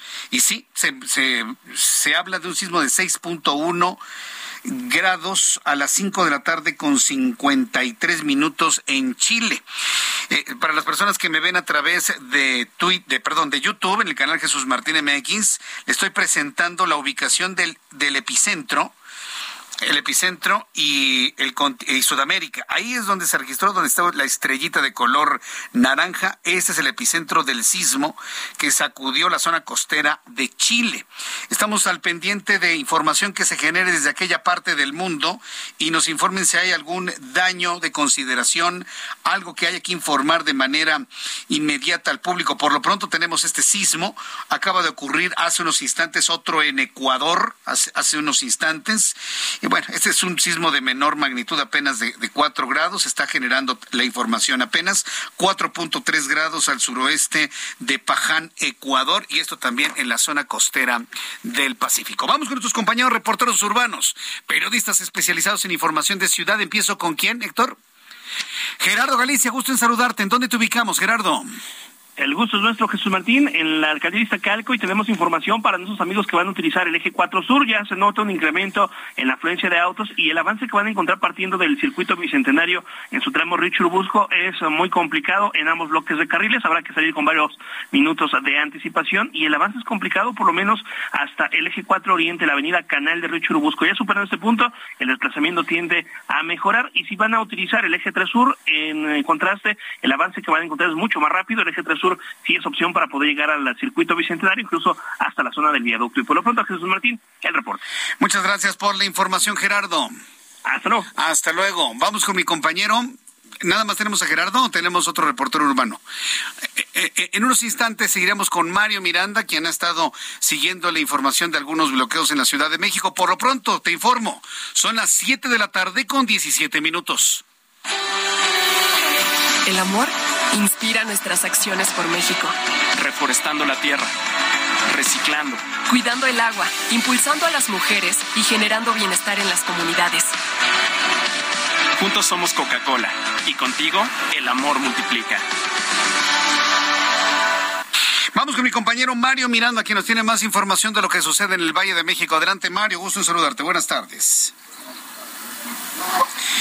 ¿Qué tal, Jesús Martín? Buenas tardes. Te informo que vecinos originarios del pueblo Joco bloquearon por tres horas la avenida Universidad, ya que están por la destrucción de las torres departamentales y la inauguración de la plaza comercial mítica y comentar que esto provocará escasez en los pueblos del Joco, Jesús Martín. Los manifestantes llegaron alrededor de las 4 de la tarde y se acaban de retirar en punto de las 7 de la noche, Jesús Martín. Se reunieron aquí sobre Avenida Universidad donde estaba anteriormente lo que era Plaza Coyoacán, Coyoacán, perdón, la cual cerró sus puertas este lunes para dar pues la apertura de la nueva plaza, la Plaza Mítica, y por este motivo los vecinos están molestos, Jesús Martín. Bloquearon la avenida Universidad durante tres horas, ya en estos momentos se encuentra reverta la circulación, lo que es en la zona del alcaldía Benito Juárez, Jesús Martín. Eh, correcto, bueno, pues muchas gracias por esta información.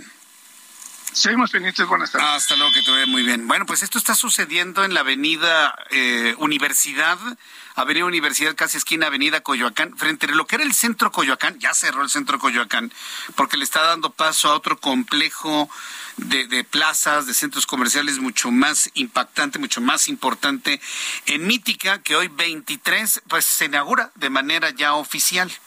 Estos edificios que tuvieron al inicio de la presente administración de la Ciudad de México un severo conflicto con Claudia Sheinbaum, inclusive quien determinó suspender la construcción de la fase 2 de estos edificios. Finalmente, bueno, ya se hicieron las remediaciones correctas. ¿Se acuerda que habían cortado quién sabe cuántos árboles para generar su propia entrada al complejo Mítica? Sea como sea, los problemas están superados. Hoy se inauguró este complejo de departamentos con hospitales, con centros comerciales, con bueno, muchas, muchas amenidades. Y un asunto que, debo decirlo, un complejo de un valor tan elevado que tiene un impacto de plusvalía en toda la región, en toda la zona del sur de la Ciudad de México. La Torre Mítica es uno de los edificios más altos de Latinoamérica. Es uno de los edificios más altos de Latinoamérica. Bien, cuando son las 7.19, las 7.19 horas del centro de la República Mexicana, entro en contacto con Arturo Ángel, quien es periodista especializado en temas de justicia y corrupción y autor de los libros El caso Viuda Negra y Duarte, el priista perfecto.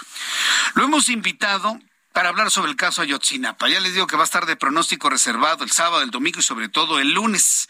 Por instrucciones del titular de la Fiscalía General de la República, Alejandro Hertz Manero, la acusación contra Jesús Murillo Caram se construyó desde la Fiscalía de Asuntos Internos y no desde la Fiscalía Especial del caso Ayotzinapa. Arturo Ángel, qué gusto saludarlo. Bienvenido. ¿Cómo está? Buenas tardes. Hola, ¿cómo están? Muy buenas tardes. ¿no? Un gusto estar con, ustedes en estos días bastante movidos. Ah, sí, muy, muy movidos. coméntenos cómo, cómo se da esta investigación y cómo se llega a esta conclusión sobre las acusaciones en contra de Jesús Murillo Caram. Eh, eh, a ver, eh, hay que decirlo, están sucediendo muchas cosas en las últimas semanas, ¿no? Evidentemente estamos, como tú bien lo decías, en la víspera de que el próximo lunes se cumplan ocho años, ¿no? De la desaparición de los estudiantes del caso de Yotzinapa, ocho años en los que seguimos hablando de este caso, pero que yo te diría que sí en las últimas semanas y días, y todavía les diría que hay que estar muy atentos a lo que se estará revelando en siguientes horas y días. Es un caso que está dando mucho de qué hablar, donde si bien la trama sigue versando en el sentido de que estos integrantes de grupos criminales apoyaron a los estudiantes, lo que está claro es que está surgiendo información clave eh, de cómo pues elementos de la Secretaría de Defensa Nacional, concretamente de aquel batallón del 27 de Infantería, pues estuvieron coludidos, pero muy coludidos y participando activamente en todo el tema de desaparición de los estudiantes. Pero paralelamente a esa historia en que nos vamos enterando estos nuevos hallazgos y nuevos detalles, está también el tema de cómo se está investigando actualmente el asunto, porque hay que recordar que la Fiscalía General de la República pues tiene dos misiones. Por un lado, pues eh, eh, eh, reconstruir y llenar los huecos, que son muchos de lo que pasó aquella trágica noche y madrugada de 26 y de 27 de septiembre y los días posteriores, de cómo se encubrió el asunto, pero también tiene la, la misión de investigar, pues ahora sí cómo se investigó, en aquel momento por la PGR y el tema de Murillo Caram. Y en ese sentido yo les diría que hay información pues bastante preocupante, diría yo, eh, porque lo que les puedo confirmar evidentemente es que hay una eh, división al interior actual de la Fiscalía General de la República eh, en cómo se está llevando a cabo la investigación. Recuerden que por un lado tenemos a esta unidad especial del caso Ayotzinapa, encabezada por el fiscal eh, Omar Gómez Trejo, que es la que desde que arrancó el sexenio se le encargó esclarecer el caso y que ha estado trabajando de manera cercana con la Comisión de la Verdad, que es la que encabeza Alejandro Encinas, el subsecretario de Derechos Humanos de la Secretaría de Gobernación. Ellos han llevado, junto con los familiares, con los abogados de, las familias, a lo largo pues, de estos eh, cuatro años del sexenio, pues han ido trabajando una indagatoria, con, insisto, con la finalidad no solamente pues de tratar de ubicar a los estudiantes, que aquí ya sabemos que la conclusión, pues ya incluso del propio gobierno actual es que lamentablemente no están con vida, pero además por tratar de identificar los huecos, las fallas en la investigación, las complicidades del ejército, de, las autoridades estatales, que hoy sabemos este, también estuvieron eh, de acuerdo con la investigación, investigación implicadas en eso.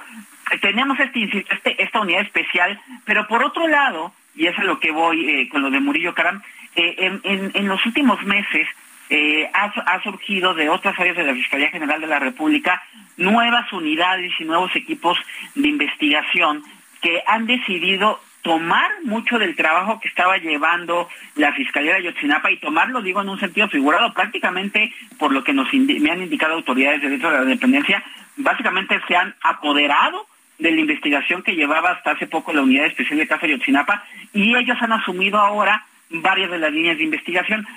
Por ejemplo, el tema de Murillo Caram, tan sorpresivo que fue esta detención, pues resulta que no vino la acusación ni la investigación de la Fiscalía Especial de Caso Ayotzinapa, vino de la Fiscalía de Asuntos Internos, que es otra área distinta de la Fiscalía General de la República, bajo control directo del fiscal Gers Madero, quienes son los que nos dicen de una manera pues de último minuto decidieron proceder en contra de Murillo Caram, pero prácticamente haciendo un lado el trabajo del fiscal eh, Omar Gómez Trejo, ¿no? Incluso a este explica por qué el día que hubo aquella audiencia de Murillo Caram, pues los fiscales que estaban allí en la sala de audiencia eran unos que nadie había visto, ¿no? Incluso hubo cuestionamientos de si no sabían bien el caso. Entonces, eh, les puedo decir que en aquel momento que ocurrió de Murillo Caram, el fiscal del caso Ayotzinapa estaba de hecho en Israel trabajando el tema de Tomás Herón y hasta él le sorprendió lo que sucedió, pero lo relevante viene a ser aquí que parece haber, insisto, esta ruptura en el interior de los equipos. De hecho, nos han comentado el fiscal eh, del caso de Yotzinapa ha tenido la intención incluso de presentar su renuncia. Vamos a ver qué sucede con él, pero son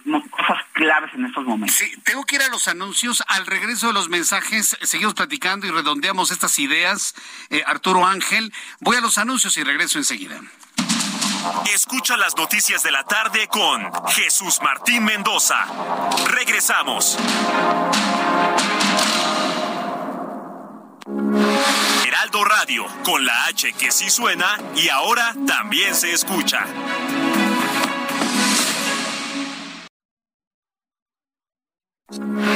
Heraldo Radio, con la H que sí suena y ahora también se escucha. Continúa Heraldo Noticias de la tarde con Jesús Martín Mendoza.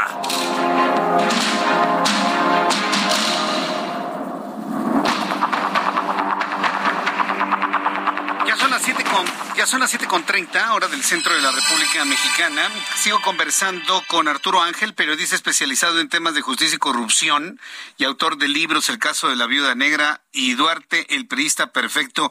Arturo Ángel, me imagino que de toda esta oscura historia estás escribiendo, ¿vas a escribir algún libro?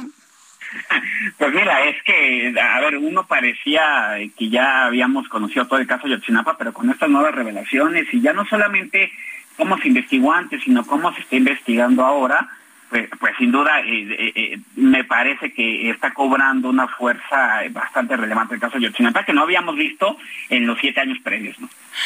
Entonces, ¿vas a, ¿vas a generar un trabajo que aglutine todo esto, estos nuevos datos?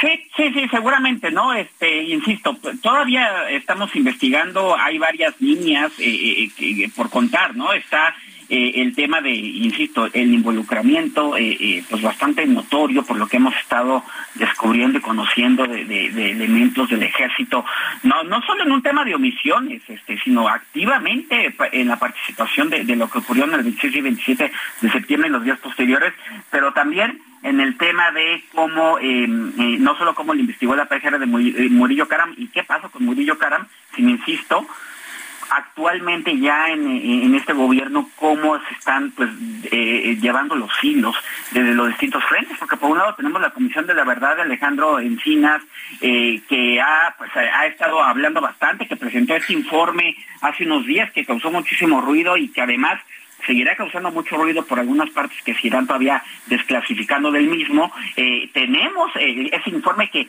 ya advertía de cómo la unidad del caso Yotzinapa dentro de la Fiscalía General de la República no estaba recibiendo la información necesaria de otras áreas de la propia fiscalía, que es aquí lo increíble, ¿no? Ni siquiera es una cuestión de interdependencias, es dentro de la propia fiscalía que cabeza Alejandro Gersmanero. Y luego tenemos, este, insisto, cómo se ha venido operando, por ejemplo, el caso de Murillo Cáramo, qué va a pasar con el fiscal de Yotzinapa, la participación de la Secretaría de Defensa Nacional, la actual, ¿no? En qué tanto no ha cedido, ha información a los fiscales. Entonces, insisto, hay mucha tela de historia por contar y sin duda creo que amerita un trabajo donde logremos englobar todo esto. Bien, pues muchas gracias por esta información y felicidades por estas investigaciones y atentos a tu trabajo. Arturo Ángel, muchas gracias. Muy buenas tardes. No, gracias a usted. Buenas tardes. Hasta luego, buenas tardes. Todo lo que todo lo que sale es, es destapar la caja de Pandora. Es abrir una alcantarilla, ¿no? Y sale lo indecible. Pero a ver, de manera concreta, ¿usted cree que todo esto que se ha investigado y está saliendo a la luz y demás, le sirve algo para, para una mamá que no sabe dónde está su hijo? A ver, poniéndole en plata. Desde el punto de vista político es un manjar. Desde el punto de vista policíaco, no hombre.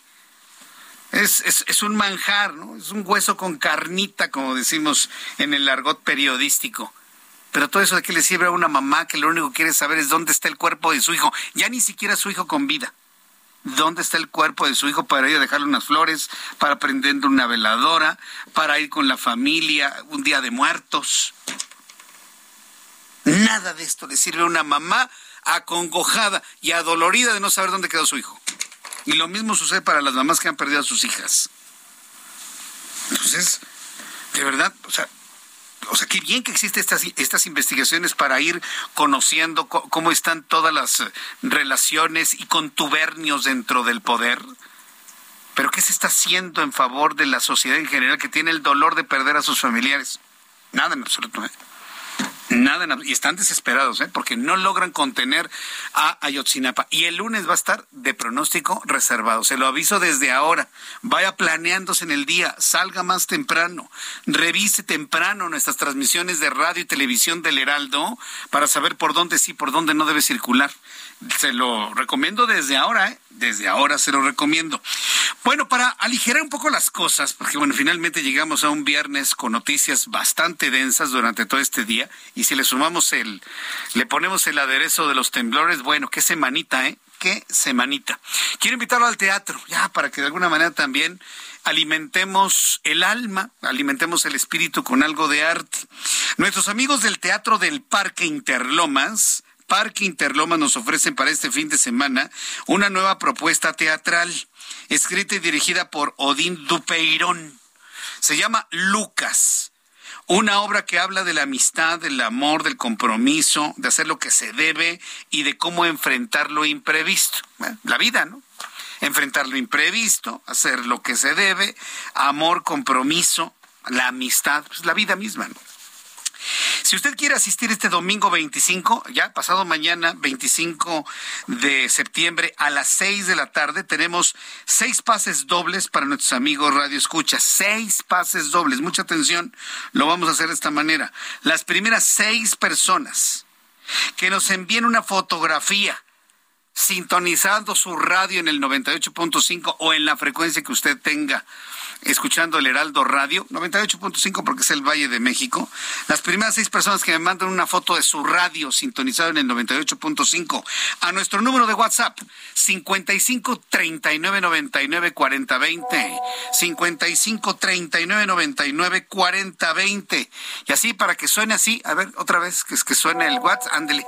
Ya llegó la foto, ¿no? Las primeras seis personas que nos envíen su foto con la sintonía del 98.5 a nuestro número de WhatsApp, le vamos a regalar este pase doble. 55 39 99 40 20. 39 99 4020 es el WhatsApp del Heraldo Radio con Jesús Martín Mendoza.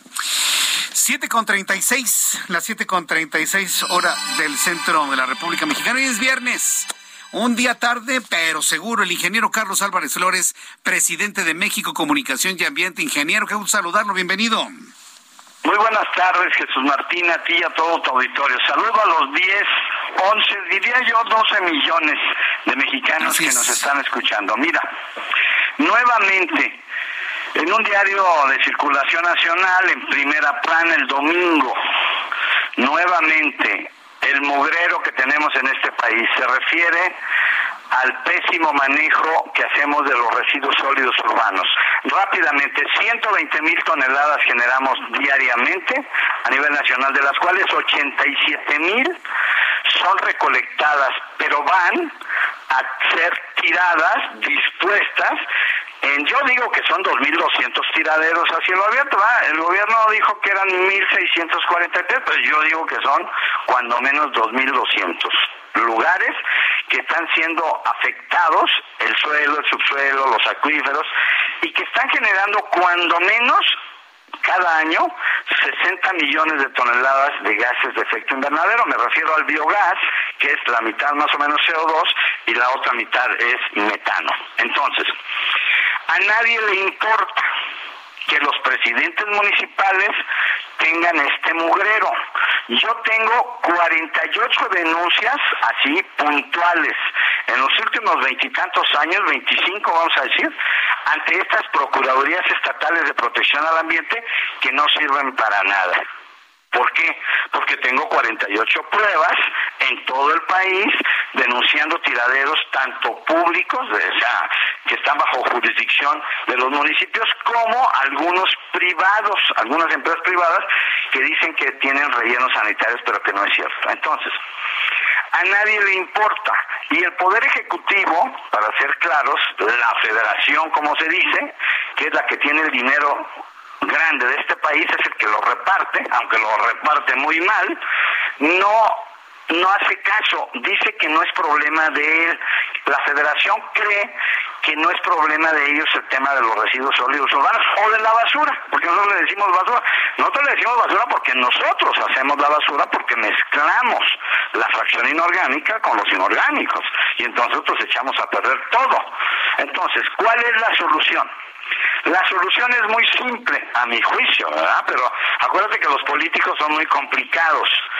Hay que quitarle al municipio en una modificación constitucional de esas que están muy de moda ahorita, ya ves que este gobierno le gusta modificar mucho la constitución, bueno, pues estaría bueno que un día, un día, ¿verdad? Antes de que se vaya, el señor presidente Andrés Manuel López Obrador convocara a sus diputados, que son la mayoría, con sus aliados, y entonces modificaran el 115 constitucional para quitarle a los ayuntamientos la disposición final y el aprovechamiento y que sean las entidades federativas las que establezcan, a mi juicio, 120 centros regionales para la gestión integral de los residuos sólidos urbanos. ¿Y qué tenemos que hacer nosotros? Separar nuestros residuos, separar la fracción orgánica, entregarla separada con esa recolección diferenciada, después separar los reciclables, esos ya no se los vamos a dar a nadie, esos nosotros los vamos a llevar a unos centros de acopio que ojalá y me estén escuchando todos los que hacen negocio con nosotros, ¿verdad? Todos esos fabricantes de tantas cosas que compramos en las tiendotas gringas y en las tienditas, esa que tiene color rojo con doble X, todos ellos tienen que convertirse en centros de acopio para que yo lleve los reciclables. Y los no reciclables, que son muchos, como las toallas femeninas de los niños, de las señoritas y los pañales de los bebés, eso los vamos a entregar también separadamente, pero como residuos sólidos urbanos no reciclables, para que los convirtamos en energía. Jesús Martín. Hoy tenemos una Comisión Federal de Electricidad que es incapaz, no de ahorita, desde hace más de 40 años, es incapaz de darnos la energía eléctrica que requerimos los mexicanos. Entonces, aquí hay energía, hay que hacer un CDR, un combustible derivado de residuos, con la fracción orgánica hay que hacer composta para recuperar los suelos erosionados y podríamos ganar hasta dólares con el Acuerdo de París a partir del año que entra o más tardar del 24 si recuperamos esos suelos que ya no son suelos, que es simplemente arcilla, tierra, ya no hay suelo y entonces con esa composta más las excretas de los animalitos que también las pueden llevar ahí, podemos hacer millones cuando menos 8, 9 o 10 millones de toneladas cada año de composta para recuperar suelos erosionados. Eso que te acabo de decir, mi querido Jesús Martín, eso es lo que tiene que hacer México, cuando menos. Pero yo creo que se va a ir este sexenio y van a llegar otros y se van a volver a ir y yo no veo cuándo se atrevan a quitarle a los ayuntamientos esta responsabilidad que no cumple simplemente a los presidentes municipales no les importa. Ese es mi comentario el día de hoy, mi querido Jesús Martín. te prometo que ahora sí la semana que entra sí voy a estar ahí sin falta en el programa si me invitas. Muy bien, claro que sí, por eso confiamos en que no tiemble y nos vemos aquí. efectivamente, ojalá que no tiemble. y nos vemos el próximo jueves. Fuerte abrazo, ingeniero, que le vaya muy bien. Muy buenas tardes. Hasta luego, buenas tardes. El ingeniero Carlos Álvarez Flores, presidente de México Comunicación y Ambiente. Siete con cuarenta y dos hora del centro de la República Mexicana. Qué gustazo saludar a Adriana Fernández, nuestra especialista en cine. Mi querida Adriana, qué gusto saludarte. Ya es viernes, ¿no? Y vamos a prepararnos para un buen fin de semana, ¿no crees? Exacto, exacto, mi querido Jesús Martín. Si vamos a ha sido una semana pesadísima, ¿no te parece? Sí, demasiado movido. No nos vayas a recomendar Terremoto de 1979, ¿eh? ¿Te acuerdas de esa película de, la destrucción de Los Ángeles? No, no, no, vayas a recomendar algo así porque andamos muy sensibles. andamos muy sensibles, exacto. Exactamente, Jesús Martín. No, no, no, nos vamos a ir, nos vamos a ir por una historia de terror. ¿Qué te parece? una película de terror Fíjate que es una película mexicana, Jesús Martín, que se llama Mal de Ojos. Terror mexicano. A ver, eso está interesante. Sí, terror mexicano, está muy, muy interesante. Esta película nos lleva, bueno, es la época actual y nos cuenta la historia de una familia que tiene una hija pequeña y la hija pequeña pues tiene algún tipo de enfermedad terminal, nunca nos explican bien qué es lo que tiene, pero pues esta niña está muy grave y total que la mamá decide llevársela a su pueblo para ver si ahí eh, pues consiguen algún algún remedio, ¿no? Entonces la la acompaña la son digamos los papás, la niña chiquita y tiene una hermana mayor que es una adolescente y pues van a dar ahí a un a un pueblo eh, no nos explica por dónde, nos da a entender que es por Veracruz, ¿no? Y llegan a casa de la abuela, que es una casa muy grande, muy lujosa, este, pero caída, ¿no? Porque ya está pues un poco derruida, mal pintada, tiene una alberca ahí vieja, este, en fin. El caso es que dejan a la niña mayor con la niña chiquita y los papás se van y le dicen al rato regresamos y vamos a ir a buscar el remedio para tu hermano. Mm.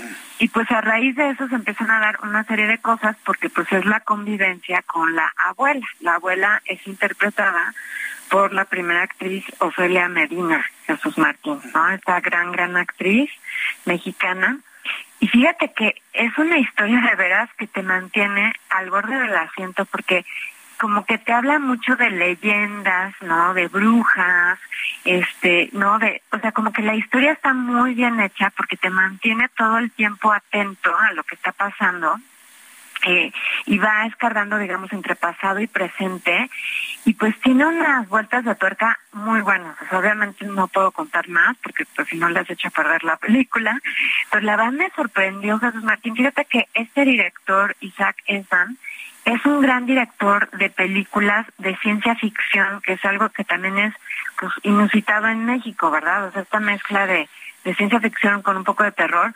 Y a mí esta película me gustó mucho.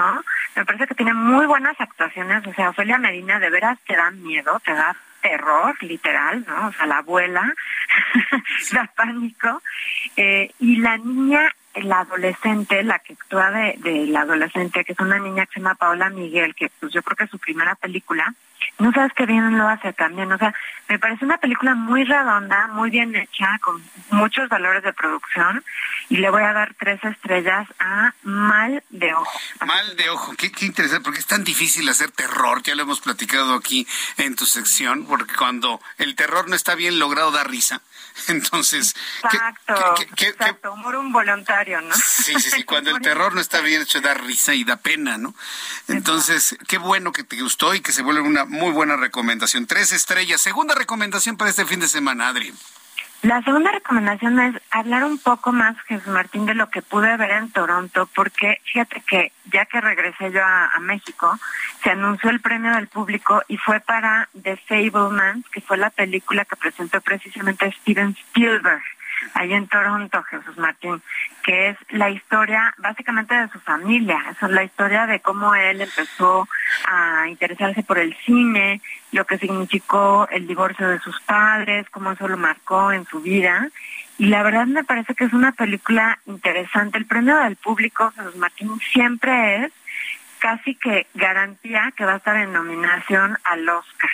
Entonces es muy probable que esta película de Fableman pues llegue para para varias eh, pues, nominaciones al Oscar, empezando por Michelle Williams que sale como la mamá de Spielberg, digamos en la película. Es una película que te digo que es como autobiográfica y también sale Paul Dano como el, como el papá de Spielberg, ¿no? Entonces ya está sonando desde ahorita Jesús Martín para llevarse por lo menos nominaciones en mejor película, mejor actriz, mejor actor secundario probablemente y mejor guion y director obviamente para Steven Spielberg. Entonces pues es una película que no hay que perderle la pista. Ahorita empieza toda la temporada de, de festivales y ya se empiezan a hacer el run run de los de los premios, Jesús Martín. Y te quiero platicar algo aquí un poco a título personal, pero fíjate que me invitaron para ser votante en los premios eh, de los Globos de Oro que se van a llevar a cabo ahora en, en, enero. Vas a ser jurado en los Globos de Oro, Adriana. ¡Wow! ¡Qué bien! Felicidades, ¿eh? Gracias. No, ha de ser sencillo, ¿no? Pero pues mira, la verdad interesante ¿eh? que, que te nominen para ser jurado, ¿no? Sí, sí, pues sí, vamos a hacer, este, somos cuatro mexicanos los que, fíjate que esta institución de los Globos de Oro que, que la maneja la, la, es la Asociación de Prensa Extranjera eh, de Hollywood. Y estuvo bajo mucho escrutinio y, y hubo mucho, mucha controversia en torno a ella porque decían que había muy poca representación, ¿no? En general. Entonces lo que hicieron fue que abrieron este esta invitación a algunos periodistas en el mundo y críticos cinematográficos y pues de México somos cuatro personas y pues estamos muy emocionados de poder participar, así que pues ya estaré viendo mucho cine también para, para, poder decidir para esta esta entrega, querido. Nos vas platicando, bueno, viene mucho trabajo, pero qué, qué importante. Es la primera vez que eres jurado de los Globos de Oro, ¿verdad, Adri? Sí, sí, sí, te digo que realmente eran menos de 100 personas las que participaban en, los, en, en elegir los Globos de Oro y ahora somos, se duplicó y ahora somos 200 personas las que vamos a estar decidiendo sobre lo mejor de, del cine y de la televisión también para esta entrega de los Globos de Oro, que será el 10 de enero del 2023. Muy bien. oye, entrégale un premio a mi programa de tele, hombre, no seas así. Claro. ya, ya estás nominado. Bueno, conste. Ya te, presento mi, nominación. Oye, Adri, muchas gracias por tus recomendaciones para este fin de semana y nuevamente felicidades por ello. Y le vamos llevando seguimiento a tus recomendaciones y al tareón que tienes para ver tanto cine de aquí en adelante. ¿eh? Así es, mi querido Jesús Martín. Serán varios meses de, mucha intensidad cinematográfica, pero pues muy feliz también. Muy bien, dame tu cuenta de Twitter, por favor, para que el público te contacte y también te felicite, Adri. Ay, muchísimas gracias, querido Jesús Martín. Es arroba Adriana99, arroba Adriana99. Aquí me pueden hacer preguntas, este, también, eh, pues, ¿no? Hacerme comentarios con muchísimo gusto. Gracias, Adriana Fernández. Que tengas muy buen fin de semana. Igualmente, mi querido Jesús Martín, un cinematográfico fin de semana. Gracias, Adriana, igualmente. Adriana Fernández, nuestra analista de cine, es coordinadora de la Maestría en Desarrollo y Gestión de la Industria del Entretenimiento de la Universidad Anáhuac.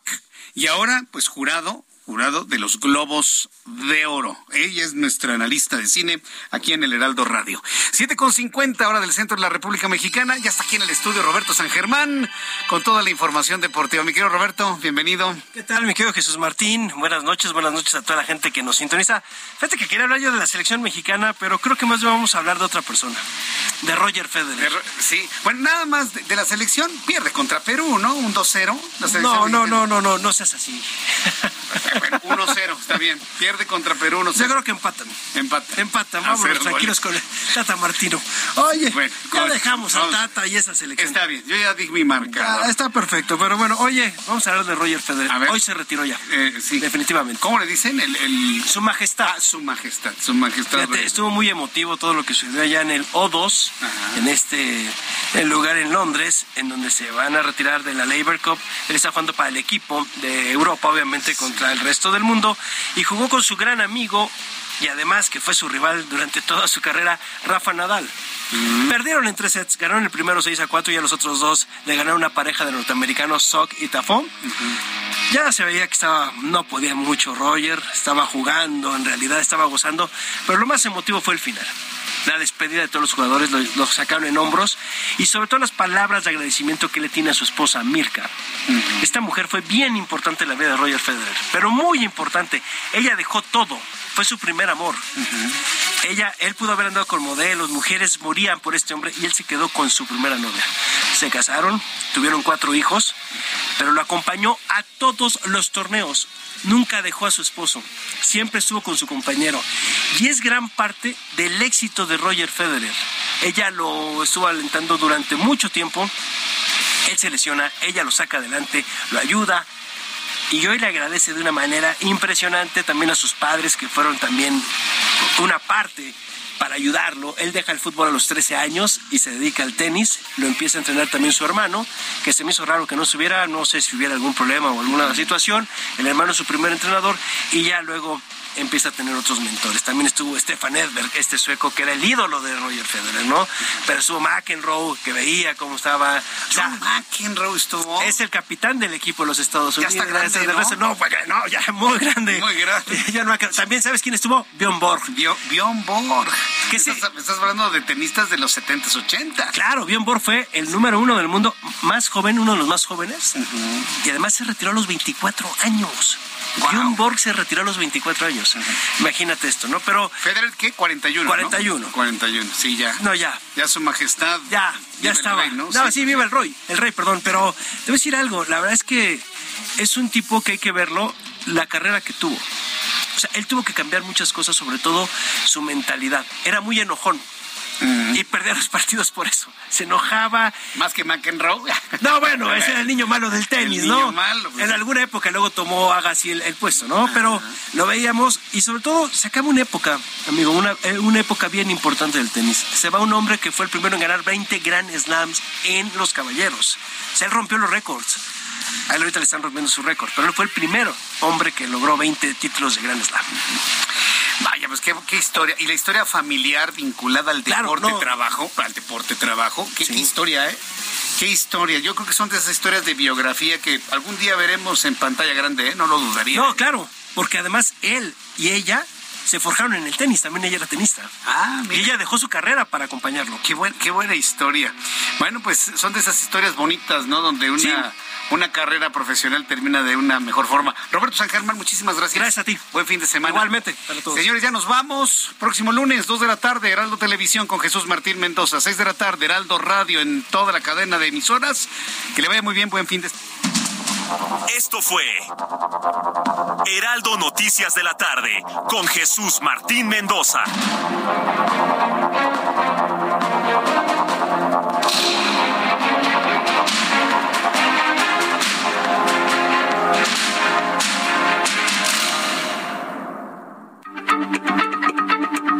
Heraldo Radio, la H se lee, se comparte, se ve y ahora también se escucha.